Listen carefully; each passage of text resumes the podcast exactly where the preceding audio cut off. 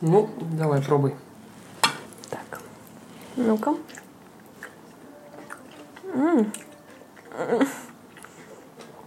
Так. Сыровато. Давай, пробуй.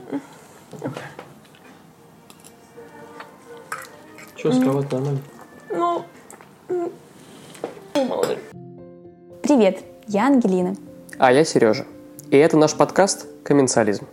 Комменциализм – это душевные разговоры за едой, ритуал совместного принятия пищи. В этом подкасте мы будем говорить про еду и другие вещи, которые нас объединяют. Это не секретно, поэтому подслушивай, если захочешь.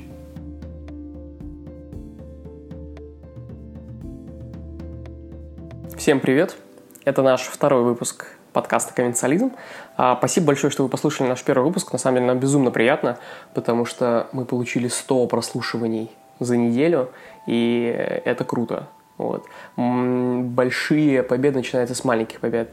Я помню, когда м, запустил свой Medium-блог, Да. а, прос- у меня был там один clap, и я подумал, что где один clap, там и тысяча. Прошло пару месяцев, там было тысяча. Вот здесь так же. Да. Всем доброе утро. Мы сейчас только перед тем, как начать запись, подумали о том, что наш подкаст — это на самом деле как радиоэфир. Я помню, мы когда познакомились с Сережей, он мне рассказывал, что он всегда мечтал быть на радио, и после того, как его пригласили как-то раз э, на эфир, я не помню, какой Да, это радио «Маяк». радио «Маяк». Он туда сходил, еще маленький, э, с папой, и думал, что когда он вырастет, он обязательно сделает свою радиопередачу. И мне кажется, что это действительно м, очень романтичная идея, и то, что мы сейчас делаем на нашем диване, в нашей квартире, а, у нас есть эфирное время, это обычно с э, 9.30 до 10.30 утра в субботу. Вот, так что это наш такой эфир. Ну, знаешь, это звучит, э, ну, то есть вот современного поколения им не нужно создавать а, радиостанцию. Ты взял, да, петлички, записываешь подкаст. Да. Пытаться там создать свою радиостанцию сейчас, это, я не знаю, это как вместо того, чтобы снимать веб-сериал, ставить там спектакль в театре. Да, как бы это, это круто, но это немножко антично, потому что технологии меняются и форма искусства. Как тебе мой омлет сегодняшний? Мне очень не понравилось. Я думаю, что это было понятно по моей реакции. Вот. А, Ну, он просто был сыроват. И я думаю, что это просто из-за того, что ты... а, Ну, это твой первый опыт вообще приготовления завтрака. Я пытался соответствовать французам, которые говорят, что омлет должен выглядеть как сопли. Вот я и сделал омлет, который выглядит как сопли. Мне кажется, что это все на самом деле про чувства, потому что ты чем больше готовишь, тем больше ты чувствуешь, как э, на самом деле нужно. И ты сегодня упомянул, что во время того, как готовила, кстати, что готовить по рецепту это вообще а, удел а, Маргинал. маргиналов. Да, потому что это все равно как писать по правилам, это что-то, это какое-то такое искусство, которое ты просто учишься чувствовать, и со временем ты начинаешь понимать, где как, как подстроить это под э, то, что у тебя есть под рукой. Потому Творчество по сегодня- правилам это не творчество. Ну да, потому что сегодня ты готовила по рецепту, потому что ты никогда этого Ну. не делала, и вроде как эм, это твой первый опыт, ты хотел, чтобы он был guided. Но получилось, что э, ты, Тим Феррис не мог учесть то, что у тебя было твои какие-то ресурсы, то, что у тебя там другая плита, еще что-то. И получилось вот так. Мне кажется, что это вообще неплохо, и мне кажется, что провалы и какие-то неудачи это абсолютно естественная часть э, вот этой вот learning curve. Да, да не слушай, я это понимаю, но мне все равно очень тяжело почему-то каждый раз, когда у меня что-то не получается. Эм, Я, и, я хочу сказать, что я не знаю, откуда э, это, хотя на самом деле, конечно, знаю. Вот, какой-то такой перфекционизм у меня с детства, и, и я даже сейчас почему-то почувствовал, когда вот э, ты отреагировал, что тебя почти стошнило, ты поела мой омлет, я почувствовал себя, как будто мне лет 10 снова. Как будто бы мне лет 10, и как будто бы у меня что-то не получилось. И, ну, знаешь, дети, они пытаются, всегда соревнуются с кем-то. И я помню, я часто плакал в детстве. У меня что-то не получалось, я плакал. И эм, э, не- я почему-то хотел очень сильно одобрения. Там, если я не первый, я плакал. И я помню, когда я там не выиграл соревнования по плаванию в 8 лет, я ехал просто рыдал. Чтобы ты понимала, я занял третье место и получил, в принципе, третий взрослый разряд. Там, не 8, 10 лет мне было. Ну, это круто, на самом деле. Но я рыдал, потому что не первое место. Я, кстати, не знаю, я, дол- я много об этом думала. Это врожденное что-то или вос- воспитываемое? Потому что, ну вот, почему ты плакала из-за того, что ты получил третье место? Потому что ты боялся, что тебя поругают, и потому что родители реагировали на это не так радостно, как ты хотел бы? Или потому что тебе, в принципе, хотелось быть в первом, и это было какое-то такое прямо а, у тебя врожденное желание? Я вот не могу ответить на этот вопрос. Ты знаешь, эм, это же вечный, да, э, дебейт. э, na- Nature- na- nature nurture. versus nurture, да. А Природа или воспитание. Я думаю, что и то, и другое. Потому что с точки зрения природы ты можешь родиться э, таким competitive, да, то есть ты постоянно хочешь соревноваться. А, и это хорошая штука, потому что competition — это не зависть. То есть, когда ты хочешь быть лучше кого-то, это не значит, что ты хочешь, чтобы там тот человек, не знаю, там споткнулся, а ты хочешь просто так же, как он, или лучше. И Это хорошая, ну, просто, там, не знаю, а, конкуренция — это основа капитализма вообще, да. А вторая тема — это то, что это, конечно, ну, из-за воспитания, из-за сильных ожиданий родителей. Потому что, как я себе это объясняю, когда ребенок маленький, а, для него одобрение для маленького ребенка, вот ты представь себе, там человеку 5 лет, получить одобрение родителей, значит получить еду, там а, безопасную среду и вообще, ну, жизнь. Да, не конечно. получить одобрение родителей это равносильно смерти, потому что ты, от тебя родители откажутся. Ну, маленькому ребенку кажется, что от него откажутся. И поэтому, конечно, когда, если у тебя родители там строгие и там заставляют тебя там, идти на какие-то победы, ну или всячески тебя мотивируют на это, а, как- как-то явно или неявно, то, наверное, ты, а, у тебя вот застывает вот это вот п- поведенческие вот эти вот установки, и когда ты вырастаешь, ты уже не можешь от них избавиться. И отчасти поэтому ты возвращаешься в детство каждый раз, когда сталкиваешься с подобной ситуацией. Да, но ты знаешь, здесь есть еще один момент. Мне кажется, что есть семьи, в которых, и я их видела, э, в которых э, родители действительно очень сильно давят и делают упор на достижениях, и постоянно говорят, что вот, ты не смог, нужно лучше, нужно быть первым. А Это такая м, открытое, открытое такое создание перфекционизма.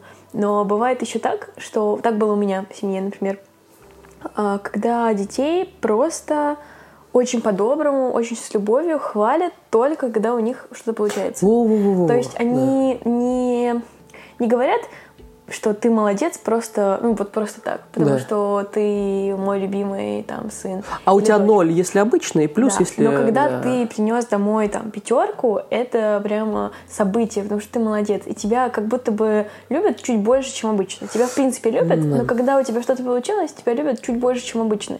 И, естественно, тебе хочется, чтобы на вот этой степени любви всегда э, на- на- Это, это кондишнинг, про который ты мне говорил, на Да. самом деле. Это как собака Павлова, да? То есть ты, ты, ты тренируешь, там, собачке даешь там поесть, если она сделала трюк. Ну, это подобная история какая-то. Ты привыкаешь просто к этому. И потом ты во взрослом возрасте начинаешь этого же ждать, а для ребенка родители это весь мир. И когда ты вырастаешь, ты начинаешь ждать от этого от мира.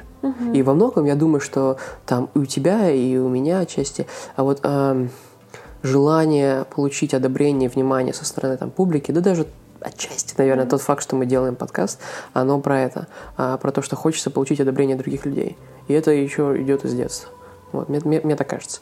Да, я это осознаю, потому что особенно у меня это немножко более направлено в сторону именно близких людей. То есть мне очень важно, чтобы меня э, всячески поддерживали и хвалили именно близкие люди, которые для меня важны. У тебя это в сторону именно публичности, и тебе хочется, чтобы количественно как можно больше людей тебя поддерживали. А, Ну, потому что как будто бы это такой твой, твоя армия безопасности. Да, да, Они да. все за тебя, и ты Да. чувствуешь, что ты не один, и что ты на Да. самом деле нормальный. Вот ты И- сейчас это говоришь, да, и я прям да. ощущаю, что если меня никто не читает и не, там, не знаю, на медиуме, в Телеграме, где угодно, то я чувствую себя абсолютно одиноким. Потому что я не... Есть люди, которые говорят, зачем ты все это делаешь, зачем ты пишешь? А я не понимаю, как можно этого не делать. В том плане, что я себя чувствую абсолютно никем, если э, меня не читают. Да. Ну, это, можно, это может быть плохо, может быть хорошо, Да. но мы с тобой говорили о том, что у любого творческого человека а, есть какая-то дырка, которую он заполняет. И он либо ее заполняет, либо она его убивает. Да. Вот. Ну, то есть, да. Я думаю, что есть грань между тем, между какими-то травмами, которые мешают жизнь, э, жить и которые нужно решать с помощью специалиста, там обращаться к психотерапевту, еще что-то. А, Но есть вещи, которые э, они тебе иногда мешают, но в принципе они уже переросли в твою изюминку. Да. Ну, то есть э, там излишний перфекционизм тебе мешает.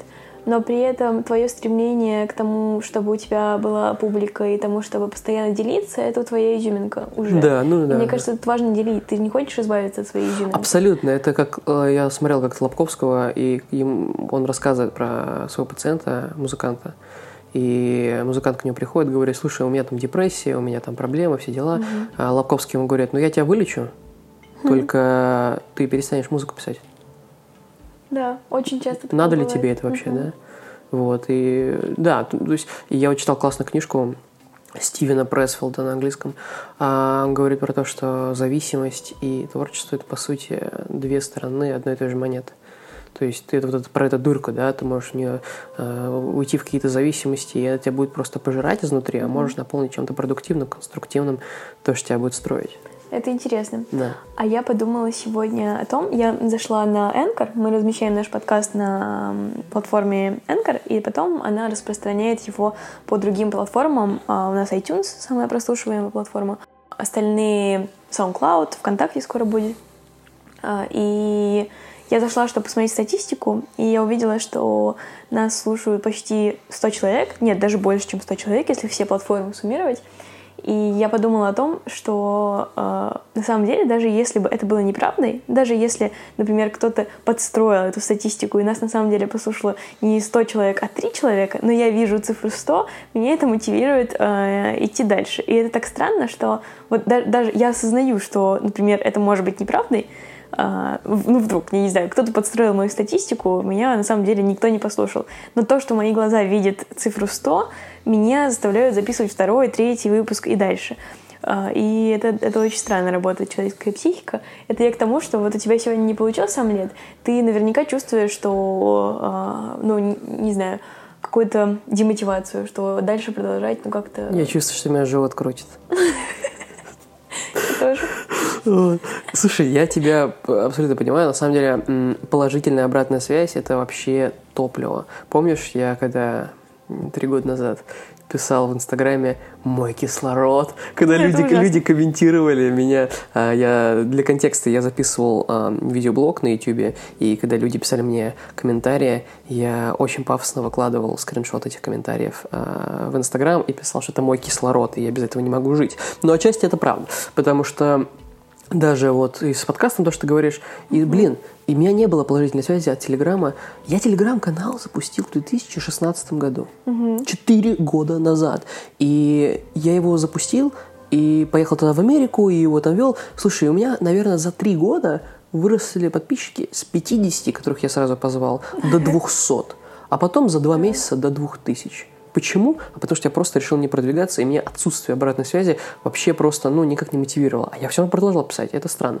Вот, обычно так не делал. Но когда вот на медиуме сейчас я пишу, я чувствую там обратную связь, то есть идет какой-то рост, и меня это супер мотивирует. И это очень важно. Это, это супер важно. На самом деле даже можно с тобой, с собой так играться. Ты что-то делаешь, хочешь чему-то научиться, и ты себя специально хвалишь.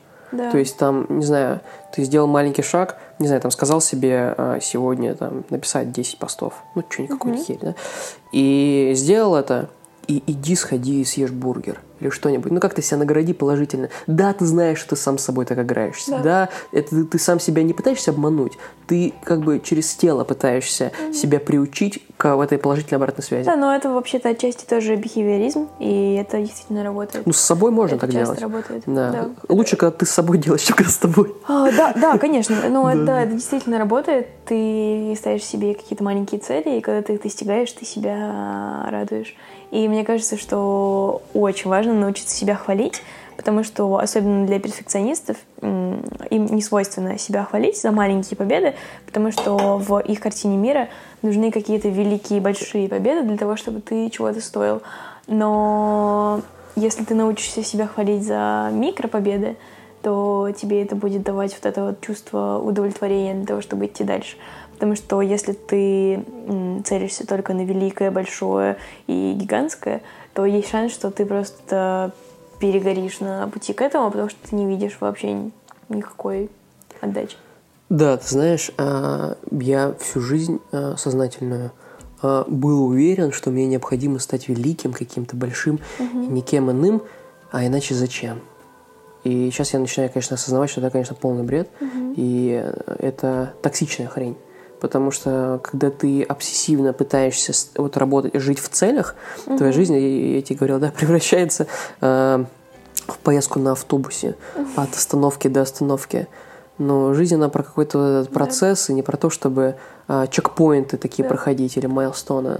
Ну и кто сказал, что ты в своей деятельности, которая тебе нравится, должен стать великим? И кто это определяет? Вот я хочу заниматься наукой, но я отдаю себе отчет в том, что я вряд ли получу Но- Нобелевскую премию. Ну просто, ну я это понимаю. Это значит, что я не более великая, чем Эйнштейн. Но значит ли это, что мне не нужно этим заниматься, потому что я не стану велик? Нет, потому что я хочу... Мне кажется, что показатель — это делать свое любимое дело, дело, которое ты любишь, достаточно хорошо для того, чтобы менять, не знаю, жизни других людей, системы в зависимости от того, что ты делаешь. И делать какой-то видимый вклад и просто отдавать себе отчет в том, что ты его делаешь хорошо. Вот ты смотришь на свой текст, который ты написал в свой медиум блог или книгу свою читаешь, и ты читаешь ее и думаешь, «М, а я хорошо написал. И мне кажется, что это вообще самый главный показатель. А, да, и ты знаешь, вот эта вот э, мысль по поводу успеха, и мне кажется, там успех абсолютно же такая индивидуальная штука, да, даже как образование, на самом деле, такая интимная. То есть каждый сам себе и определяет ее. А, Кевина Келли очень классно на эту тему есть э, подкаст с Тимом Феррисом. И когда я у него Тим Феррис спросила, что такое для него успех, он говорит, что это быть а, своей собственной ячейкой во Вселенной. Иными словами, ну вот тебя определяют как, ну есть какое-то вот какая-то картинка успешного ученого или успешного предпринимателя. Сразу себе представляешь, да, Нобелевскую премию, сразу себе представляешь там награды и так далее. Окей, а есть еще картинка, которую ты строишь, называется Ангелина Власенко. Да, и ты а, сама ее создашь, и она будет такой, как- какой ну, никогда раньше не было. И вот надо стать своей собственной ячейкой, чтобы тебя невозможно было описать какими-то другими лейблами, типа успешный ученый, предприниматель, там, э, etc.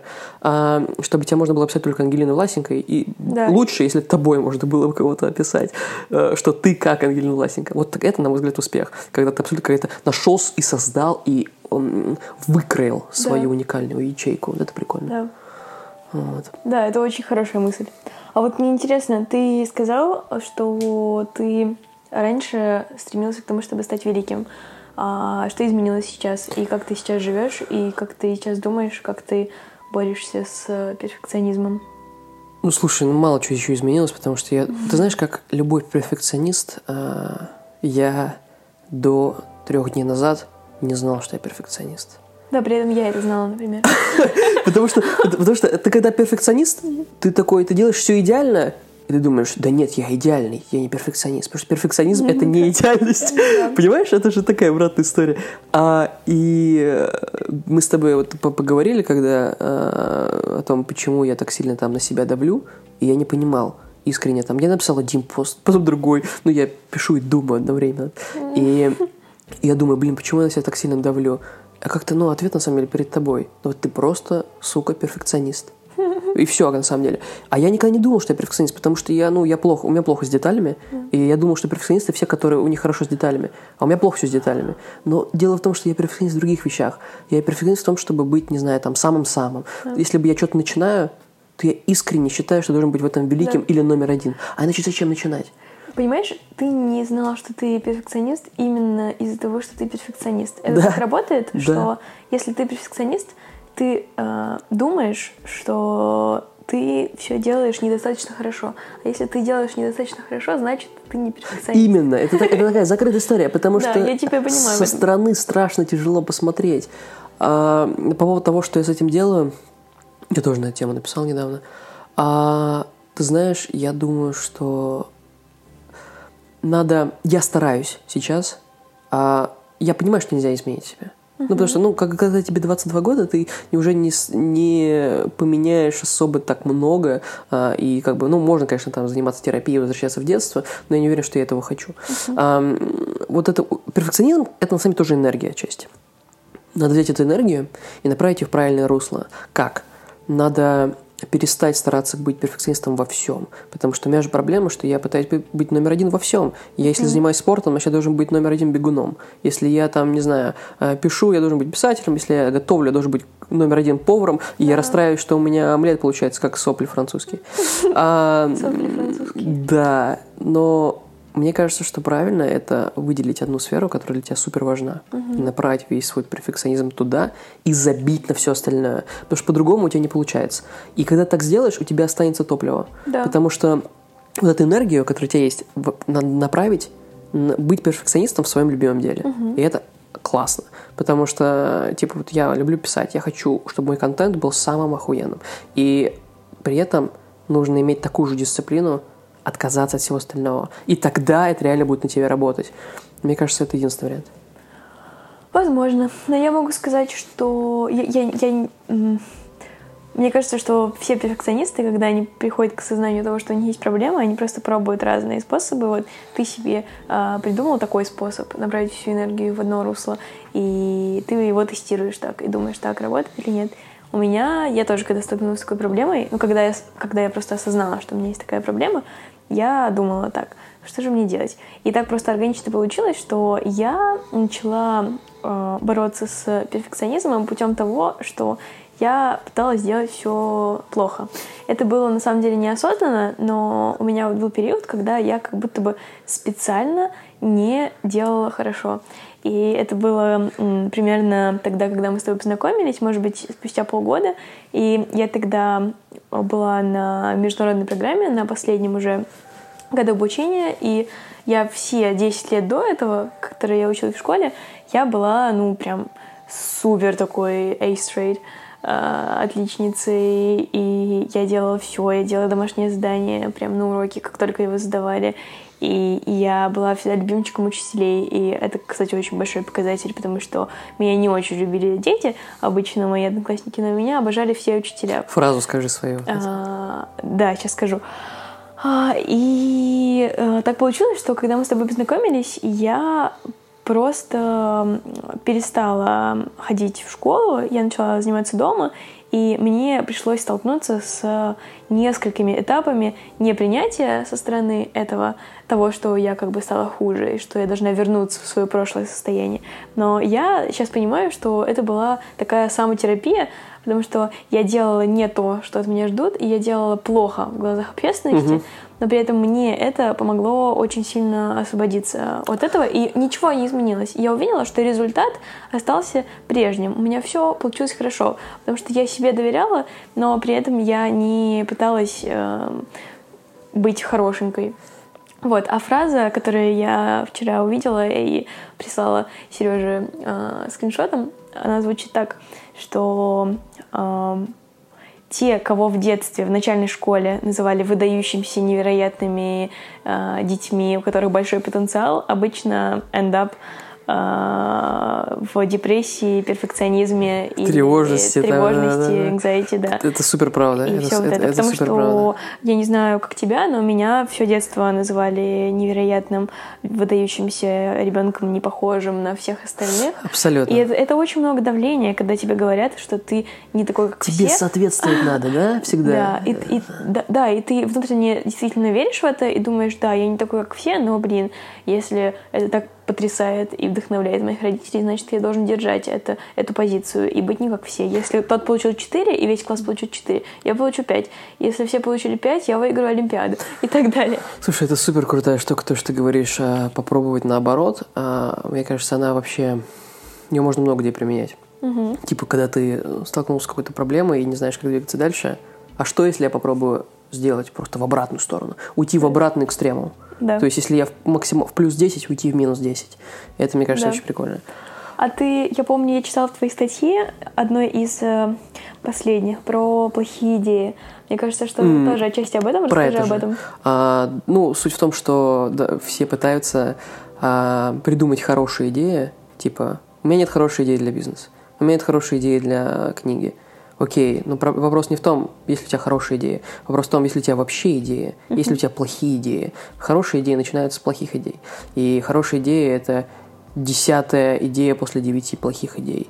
И задача максимизировать не хорошие идеи, потому что это перфекционизм, Да. а задача максимизировать плохие идеи, чтобы хорошие тоже иногда появлялись. И это, мне кажется, тоже мощная штука. А, да. Да. Перфекционизм на самом деле, э, я как начитанный книгами об творчестве писательском, и про резистанс, про сопротивление всех этих вещей, мне кажется, что это и есть резистанс. Перфекционизм — это э, такое вот внутреннее сопротивление, которое живет, не знаю, там, может, в старом мозгу, там, в, в амигдале, где-то еще, и оно заставляет тебя бояться. Это же, по сути, страх. Да. И, по сути, перфекционизм — это страх того, что если ты на секунду отпустишь, то тебя а, не будут любить.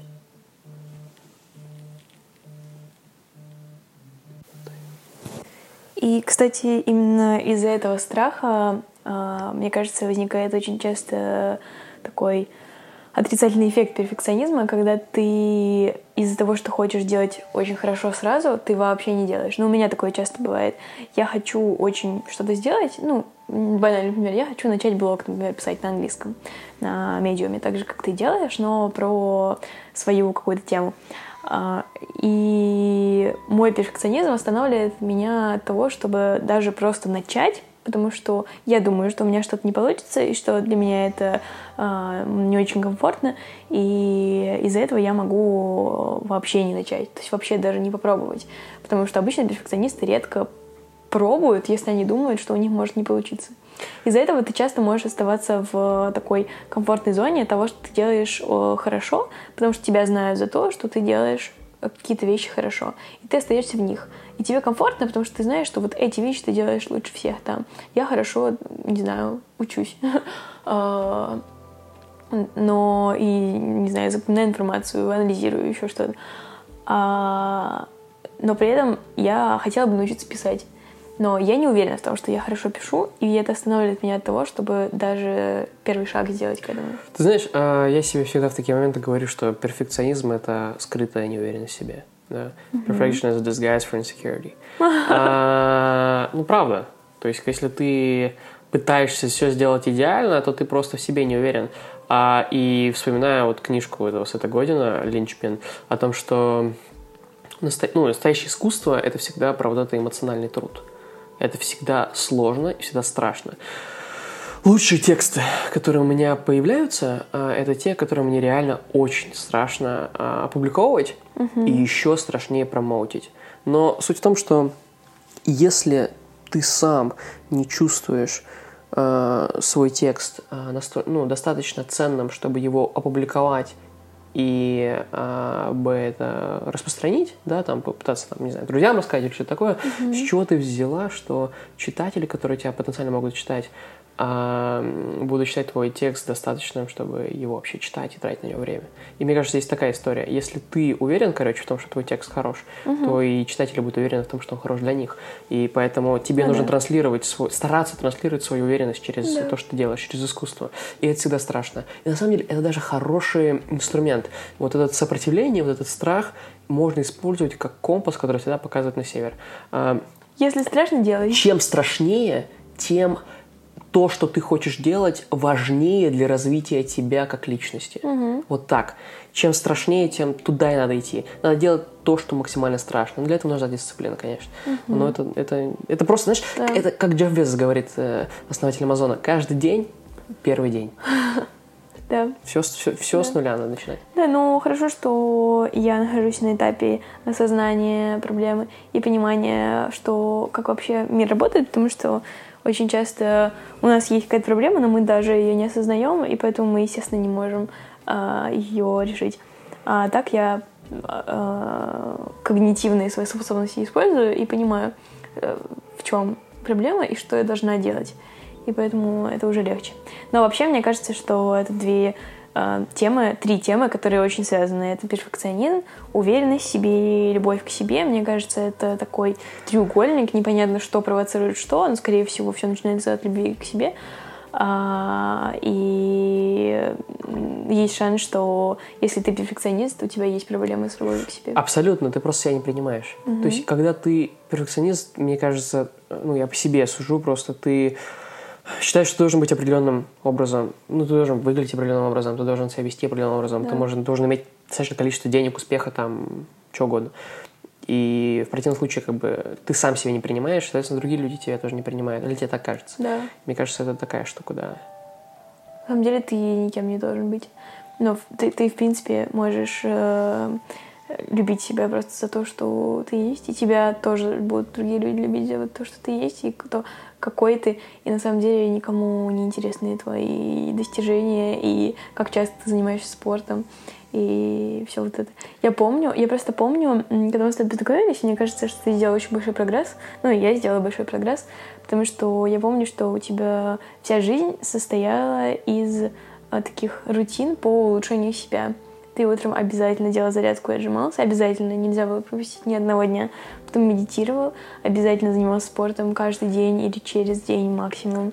А, И все было в такой какой-то железной коробке дисциплины по улучшению себя. Но при этом я, я абсолютно точно уверена, я тебе об этом недавно говорила, что если человек сам не до конца считает, что он хорош, другие люди не могут считать, что он хорош. Просто не могут. процентов. И у меня было много таких случаев, что вроде бы э, хороший человек, но прямо от него исходит эта вот энергия того, что он думает, что он говно. Да, и да, невозможно считать, что человек прекрасный и удивительный, если он сам Ты думает, это что он говно. чувствуешь, ты прям на каком-то таком Да. невербальном уровне, сто процентов.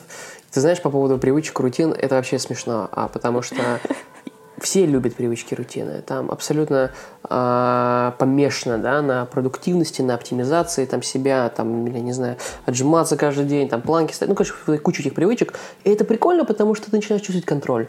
Перфекционизм – это про контроль, это про желание все контролировать, потому что тебе страшно, что будет, если ты отпустишь, да? И с медитацией вообще смешно было, когда вот ты сейчас вспомнила, там три года назад, да, мы с тобой познакомились, я медитировал каждый день, и я чувствовал, что если я не помедитирую, то мне будет плохо, но не потому, что я стану менее осознанным, потому что ну, это имеет все равно накопленный эффект, да? Да.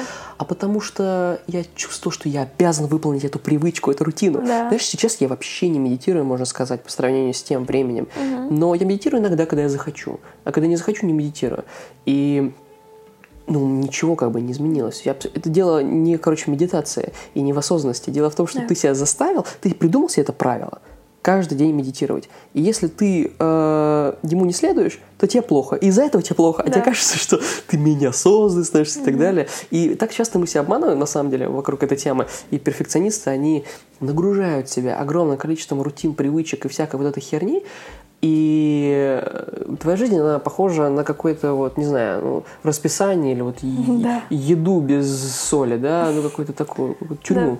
Я об этом писала, может быть, пару месяцев назад. А, Мне просто хотелось поделиться своим мнением. А, В Инстаграме, по-моему, я писала о том, что я очень сильно поддерживаю индивидуальный подход. И я знаю, что вся вот эта вот тема вокруг продуктивности и а, планирования чек-листов, это очень сейчас популярно. И я понимаю, что для некоторых людей, для людей, которые себя не могут дисциплинировать, для людей, которые, а, у которых ам, недостаточно мотивации, для людей, которым важно трекать свой прогресс, потому что иначе они сольются. Для таких людей чек-листы и постоянное планирование, календарики, это все работает. Но для нас с тобой и для людей, которые склонны к перфекционизму, это самое настоящее самоубийство, потому что когда ты, как только ты начнешь это делать, ты сразу начнешь себя ругать, ты сразу будешь смотреть Очень на чек-листы, этом, да. на чек-листы и видеть, что ты сегодня поставил крестик там, где должна была быть галочка, и вот из этого крестика ты просто будешь э, убиваться целый день. Ты пока подумал, говорила, я подумал, что если а, тебе нравится э, выполнять привычки, чек-листы и так далее, значит, у те- тебе лучше их не делать. Потому что у тебя есть Да. очень высокая вероятность, что ты погрязнешь в этом. А люди, которым не, хватает дисциплины, им же они ненавидят чек-листы, правила и все дела. Им они больше всего нужны, потому что они их, жизнь будут структурировать. Но Да. если ты кайфуешь от а, излишней структуры, то очень высокая вероятность, что ты превратишь это, ну, сделаешь, короче, свою жизнь просто сплошными привычками. Вот знаешь, в России, да, а, очень сейчас идет огромная эта волна, все вот это вот зеленого движения, и люди там, которые на ретриты уезжают, на випассаны и так далее, такая, знаешь, жизнь это одна сплошная практика. Просыпаешься, три раза сказал благодарность, засыпаешь там, шесть раз помедитировал. Ну, короче, одни практики. У тебя вся, весь день состоит из практик. Но это не жизнь. Это какой-то какая-то его религия, да, то есть, ну, это что-то вот, ну, это секта какая-то. практики — это что-то, что создано для того, чтобы помогать тебе хорошо жить, а не наоборот. Ты не живешь ради того, чтобы делать практики. Поэтому, да, я согласна, что это должно быть просто по, по чувству, и не нужно уходить слишком сильно в это и множить эти практики в, на протяжении дня. Возвращаясь к теме еды и правил, я помню, что в начале нашего знакомства ты очень любил, э, и, и меня это удивило, потому что я тоже так делала. Ты примерно каждый месяц, просто чтобы был бэкграунд, потому что этого никто не знает, ты расписывал себе правила питания. О, Господи. В ежедневнике. И это, это, это удивительно. Ты никогда им не следовал и, скорее всего, чувствовал вину, Нет, что ты им не следуешь. Ты расписывал там, я не знаю, две порции салата в день, только рыбу. Это не есть, это есть, это не есть. И, и я тоже так делала всегда. Я на куче диет пересидела из-за этого, но это просто не работает. Я папу своего копировал тогда очень сильно. Меня папа очень, если он это слушает, папа, привет, он очень любит, а, он тоже перфекционист, кстати, и я думаю, что во многом я перфекционист из-за того, что он перфекционист, отчасти по примеру, отчасти потому, что когда ты растешь с родителем, который перфекционист, то тебя да. дрючат конкретно. Ну, это детстве. просто потому, что люди, у вот. которых высокие требования к себе, у них, у них высокие, высокие требования, ко, ко всем остальным. Да, сто процентов это работает в обе стороны. И я просто помню, что он так делал, и я там, ну, у меня не было осознанности достаточно там в 17 лет, чтобы понять, что как бы у меня есть свой путь, я могу как-то самостоятельно жить, mm-hmm. и я считал, что так, как он делает, это единственное правильное абсолютно. И я копировал за ним все, и он на части составлял свои там планы на диету и прочее, и я копировал за ним. Ну, кстати, я думаю, что моему папе больше нужны эти вещи, чем мне, потому что мой папа по природе э, более э, такой, ну, менее, короче, я думаю, дисциплинированный да? по природе. Я думаю, что он более, ну, он типа пи, персивер, да, по MBTI, и он более... М- ну, расслабленный, что ли, в какой-то степени. Ему он более гибкий и из-за этого менее дисциплинированный, как моя сестра. Я, как моя мама, больше в, этом в этом плане, угу. я более структурный по природе. Мне меньше нужны эти чек-листы и всякая бодяга, чем ему, и поэтому, да, поэтому и у меня как раз вот это вот есть ошибка, что я могу попасть, да. э, сделать свою жизнь сплошными практиками. Да. Но все равно, даже, даже твоему папе, даже если он э, не слишком структурный по природе, мне кажется, что это может доходить до абсурда, и иногда просто нужно расслабиться. Да всем нужно расслабиться. Я вообще думаю, что люди погрязли в продуктивности и в оптимизации. Вообще, для этого отличный пример э, твоя сестра. Катя. Катя олицетворяет антипродуктивность. Катя, да. Катя, да. Но при этом... Она а... возглавляет лагерь людей, которым нужны чек-листы. Она мне при этом... Это забавно. Она, да, она возглавляет этот лагерь, и они идут и маршируют с флагами. Ты знаешь, а, она всегда мне завидует, она мне говорит, Сереж, как ты настолько структурный? А я могу что ответить, потому что я такой по природе. Мы ей завидуем. А мы ей завидуем, потому что она расслабленная, и она кайфует от жизни, а я так не умею. Ну, я у нее учусь, она у меня. Да?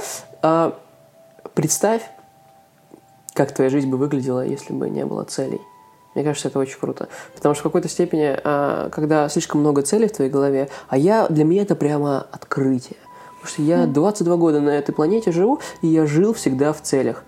Я стану там миллионером там тогда-то, до 25 Ой, и, я сейчас и такое так вспомнила. В 2017 году, в конце 2017 Про года, мы с тобой пошли в... Куда же мы пошли? По-моему, мы пошли в кальянную. У меня есть такое ощущение. Нет, это в Лючи было. Да, да. А, я уже была дома, и вдруг ты мне пишешь, срочно приезжай. Это было 10 часов вечера, что ли. Мы тогда уже вместе жили. Я приехала, это был какой-то ресторанчик. Это, а, да, это в Лючи, Лючи было. было, да. На белорусской. Я туда приехала, и я вижу, ты там сидишь с кальяном. И как с, обычно. Как обычно было раньше, да. И с э, блокнотиком. Что-то очень отчаянно пишешь. Вот я пришла к тебе, ты сказал мне, так, подожди, так, сейчас мне нужно еще пять минут. Я почти закончил. Я сидела, не понимала, в чем дело, что происходит. Вот. И тут все, пять минут проходит, и ты на меня смотришь и говоришь, я расписал план на 60 лет. Ну, это вот так. Так смотри, значит, до 30 я стану миллионером, до 40 я сделаю это, в 60 я пойду туда-то, там, в 70 туда, все, а потом умру. Ну, это же клиника. И я понимаю, что это клиника. И тогда я это не понимал, потому что мне это нужно было. Я не знаю, ну, я, видимо, настолько сильно боялся Да. отпустить что-то, что мне необходим был этот план.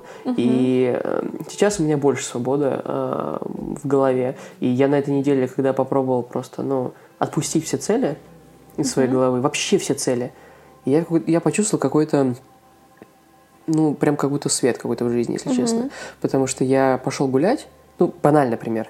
Я каждый день сидел здесь и работал, да, дома. И, по сути, не выходил из дома. А я когда отпустил это, я подумал, блин, а что я сижу дома? Попробую-ка я взять и ради прикола объездить все станции на нашей линии метро, чтобы посмотреть, как выглядят разные районы Ой, Лондона, потому было. что это прикольно. Я поехал в Canary Wharf, а, где вот все эти здания, банки, да, и погулял там, и там так прикольно. И там вот эти канальчики, и прикольные бары, пабы. И я тут сел, поработал. И, и если бы ты был зациклен на целях, ты бы сразу же подумал, так, я сейчас еду на Canary Wharf, но как же меня это приблизит к моей цели? А никак я трачу приблизит. деньги там и так Да, далее. я трачу деньги и время. Нет, я останусь сидеть на И своем мне стуле. настолько вдохновил подкаст Кевина Келли он на этой неделе. Я послушал, пока я бегал. Ой, расскажи, кстати. А, да, он говорит... о том- Кевин Келли, для тех, кто не знает, это основатель Wired Magazine, да, то есть это крупнейший журнал по технологиям в Америке, на самом деле, наверное, в мире. И Кевин Келли, наверное, один из самых интересных людей на планете, потому что он э, много чего делает. Ему больше 70, по-моему, сейчас. Пишет книги. Одна из них э, очень любима Андреем Сибрантом, который директор по маркетингу Яндекса, называется «Неизбежная». И Кевин Келли говорит про то, что он, когда нанимал сотрудников к себе, а, интернов, по сути, да, на стажировку э, ребят из университетов, а потом, когда, ну, в Америке как система устроена, ты э, с университета на стажировку летом, потом, если ты хорошо работал, ты уже, будучи еще в университете, себе получаешь место в будущем после выпуска в этой компании. Тебя потом берут. Да, И м, он смотрел на этих ребят, которых он нанимал, стажеров, и говорил, ребят, вам 20-22 года, 20 там, не знаю, с чем-то лет, вы что здесь делаете? Зачем вам настоящая работа? Продуктивность для людей среднего возраста. Идите, кайфуйте, изучайте, пробуйте разную экстрему, разные экстремумы, от богатого до супербедного там и путешествующий по Азию. Кстати, он сам бросил университет на первом год, э, после первого года и поехал путешествовать в Азии и проработал там как фотограф 7 лет. Приезжая, конечно, в Америку, подрабатывая мойщиком посуды и так далее. Но неважно. Дело не в том, что надо бежать сломя голову и мыть посуду и путешествовать в Азии, да, на мотоцикле. Дело в том, что надо м, отпустить, мне кажется, особенно когда тебе 20 лет. И он говорил, что он очень верит э, то, что в Америке называется Slack. А, не приложение Slack, а именно значение слова. То есть это расслабиться, растечься, можно сказать, и ничего не делать. И в антипродуктивность, когда тебе 20. Потому что в этой антипродуктивности, когда тебе 20, очень много идей рождается, творчество. И я когда отпустил, короче, свои цели и, и начал стараться гулять как-то и просто, не знаю, там смотреть на мир и там, не знаю, просто смотреть на Темзу там или что-то еще. И меня как-то пошли идеи сразу, и мне стало как-то легче в голове и немножко счастливее, если честно, стал.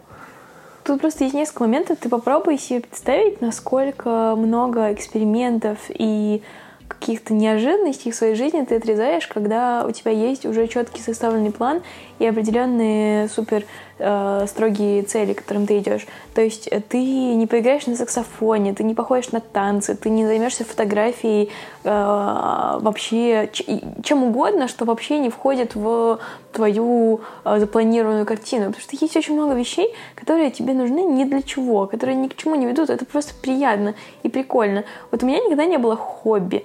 И я вижу такую параллель. Что хобби это не Я продуктивно, вижу да? такую параллель, что у всех э, отличников и супер таких людей, э, зацикленных на э, учебе, типа меня, у них никогда не было хобби, потому что они только и делали, что пытались стать лучшими.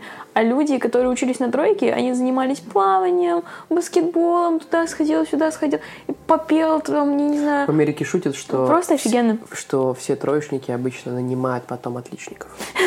А, Да, это смешно. да. А, Вот, и мне кажется, что настолько много творчества становится в твоей жизни, когда ты даешь себе возможность делать что-то просто так. Не потому, что это к чему-то ведет, а просто так. Ну и к тому же мы с тобой обсуждали, что почему-то вот есть такая в голове э, модель, что ты должен успеть до какого-то возраста. Непонятно почему. Вот почему ты должен успеть разбогатеть до 30? Почему? Более того, меня абсолютно убивает история. А... Я много общался со своими русскими друзьями на эту тему, и меня почти никто не понимает. Потому что у молодых мальчиков, особенно в Москве, там же много этих внешних установок, там и общество давит на тебя со всякими модельками, и у них есть установка, что а, да, они должны успеть, а б, они должны заткнуться и работать, и пахать, и вообще света белого не видеть, пока они не достигнут там статуса миллионера и чего-то еще, и потом начнется жизнь. Только Но она в не начнется. В моей голове она, во-первых, не начнется, а во-вторых, это похоже чем-то на какую-то тоже религиозный тоже подтекст, mm-hmm. типа, да, я там буду пахать, работать, а mm-hmm. потом меня ждет там что-то, да, там вдалеке какая-то вот красивая там мечта. Это не так. И потом, слушай, я думаю, что я хочу путешествовать, когда мне 20 я хочу наслаждаться жизнью, пока мне 20. Потому что у меня офигенный сейчас возраст, и у меня максимальное количество энергии. Да, я могу полностью сфокусироваться и заниматься своим делом, но я также могу э, взять, и я там, не знаю, и просто mm. на каком-то драйве, собственно, взять тебя за руку, и мы поедем, объездим mm. весь мир. И это круто. И это круто, потому что я не хочу путешествовать, когда мне 60. Для меня большой вот. пример — это моя подруга Марина. Она учится сейчас в университете и поступает в Германию, и, скорее всего, поедет в этом году. А, и она она просто студентка, она преподает английский, по-моему, с несколькими ребятами занимается, но смысл в том, что она реально немного зарабатывает. А, но она объездила всю Европу, она путешествовала в два раза больше, чем я. Она была в Марокко в прошлом году, она была в Исландии. Ну, понимаешь, в таких местах ей 20 лет, еще даже 20 нет. И она это делает, ну, прямо очень дешево и очень прикольно. Она снимает жилье там с своими друзьями, ездит на волонтерство куда-то. И я на нее смотрю и думаю, что она вот прямо олицетворяет для меня а, такую активную молодость, потому что она не сидит и не говорит, вот, для того, чтобы хорошо путешествовать, нужно э, накопить денег, чтобы останавливаться в отеле. Все и вот я это сделаю, там, когда мне будет 30, я разбогатею. Вот просто нет такого. Она берет и едет. У меня подруга, которую ты хорошо знаешь, да, Даш, она же взяла и со своим уже мужем, а тогда парнем, поехали на полгода просто в Азию. Ну, у них были какие-то деньги, но не, не супер большие деньги. А, поехали в Азию, по всей Азии, всю Азию объездили. Полгода они там пробовали, там вели канал об этом. И приехали, завели собаку, родили ребенка и поженились. Но не важно. Но до всего этого у них такой классный experience, и они потом могут детям об этом рассказывать. И мне кажется, что молодые ребята, которые а, хотят вот, зафиксироваться, достичь чего-то, просто торопятся жить. Они просто торопятся. И это тоже от очень сильной неуверенности, если ну, честно. Потому что зачем? Слушай, вот что, большие деньги ты заработаешь после 30, угу. после 40. А дом купишь после 30, после 40. В России, если ты в 30 ездишь на общественном транспорте, ты считаешься лох. Но если ты в Америке, это абсолютно нормальная тема. В 30, блин, заводить мне детей или нет? Да, мы сейчас смотрим сериал, называется «Это мы», «This is us». И там э, такой диалог был, который вообще, мне кажется... Для России дикий, да, кажется? Ну, не дикий, но такой странноватый, да. Там mm. э, пара Джек и Бет, Бек, ее зовут Ребекка. Ребекка. А, и да, он ей говорит, слушай, вот я хочу детей, давай заведем детей. Она говорит, слушай, мне всего 36. Нет, там было 29, 29? да, но все равно. Что такое было, да. Всего лишь 30. Я еще только начинаю. Я такая молодая, у меня вся жизнь впереди. Мне кажется, что это очень прикольно. Это кайфово, да. Потому что это действительно так. И не нужно ничего пытаться успеть до 30. Это от неуверенности. Это помнишь, вот любимая песня Билли Джоэла, наша с тобой, а, «Вена». Да. И он, когда в интервью спросили, про что песня, он говорит, я вижу так много молодых ребят, которые пытаются что-то успеть до 30, до 25, как будто бы они всю свою жизнь пытаются засунуть вот в этот десятилетний отрезок, да, 20 да, да. 30. А зачем остальные 70 лет жизни? Да. Они для чего? А ты подумай, помнишь, мы с тобой фантазировали, что было бы, если бы ты прямо сейчас достиг абсолютно всех целей, которые у тебя есть на жизнь? Скорее всего, ты бы, тебе было бы очень плохо. Ну, скучно. Ну, зачем? Да. Ну, да, зачем дальше продолжать? Мне кажется, что ты движешься на протяжении всей своей жизни. Если принять эту идею о том, что ты всегда будешь идти, у тебя всегда будет чего, к чему стремиться, чего достигать и что новое пробовать на протяжении всей жизни. Не до 60, не до 40, не до 70, а вообще всегда. Ты всегда будешь в движении, всегда будешь куда-то идти. Нас перфекционист сейчас слушает, думает, а, да, они просто ничего не понимают, я возьму сейчас все быстро достигну, а потом буду кайфовать всю жизнь. Суть в том, что это не такая штука. Я раньше думал, что, короче, это выбор такой, да, типа, ты можешь достигнуть сейчас, можешь достигнуть потом. Это не выбор. Знаешь почему? Потому что если, если ты посмотришь на всех успешных известных людей, которые достигли успеха, когда они были молодые, они, как правило, там и зафиксировались. Угу. Они дальше не пробивались. Но вот в чем штука. Ты с какой вероятностью ты в 20 лет э, TED Talk сможешь дать? С какой вероятностью в 20 лет Нобелевскую премию выиграешь? С какой вероятностью в 20 лет э, великую книгу напишешь? Вообще нормальную книгу напишешь? С какой вероятностью? Очень маленькой. Я не хочу того успеха, который есть в моем возрасте, максимальный. Я хочу успеха или даже возможностей, даже не успеха, а возможностей, которые у меня будут после 30, после 40. Да. Я хочу там попробовать этот ток дать, какие-то, ну, такие большие да. вещи. Их нельзя сделать 20. Тебе нужен багаж определенный. Ты не можешь, э, не знаю, там, ну, написать мемуаров 20 лет, да?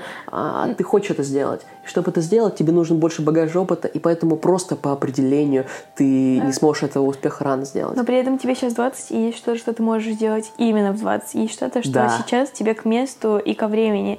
И что-то, в чем, если ты сейчас этим будешь заниматься, у тебя будет очень круто, и у тебя будет хорошо получаться. И этим и надо заниматься. Поэтому, да. если нас слушает перфекционист, вот сейчас внимательно слушай, расслабься, не стремись успеть всего до какого-то промежутка времени, потому что жизнь — это большой-большой путь, и просто нужно наслаждаться, иначе зачем это все? Я предлагаю на самом закончить вот на метафоре, которая тебе почему-то не нравится, а мне прям да. меня втыкает а, на тему сезонов жизни. В книжке Уолфи uh, Гарднер. Я согласна. О том, что в жизни, на самом деле, можно разделить на три сезона. А, весна, лето и осень по 30 лет. До 30 лет — у тебя весна, ты готовишь почву, ты сажаешь, да, фундамент свой строишь. С 30 до 60 у тебя лето, ты выращиваешь, ты зарабатываешь деньги, строишь бизнес и так далее. У тебя 30 лет есть, с 30 до 60. Ты можешь все успеть два раза заново, да. А третий сезон – осень с 60 до 90, грубо говоря, да, когда ты пожинаешь плоды и уже как бы кайфуешь.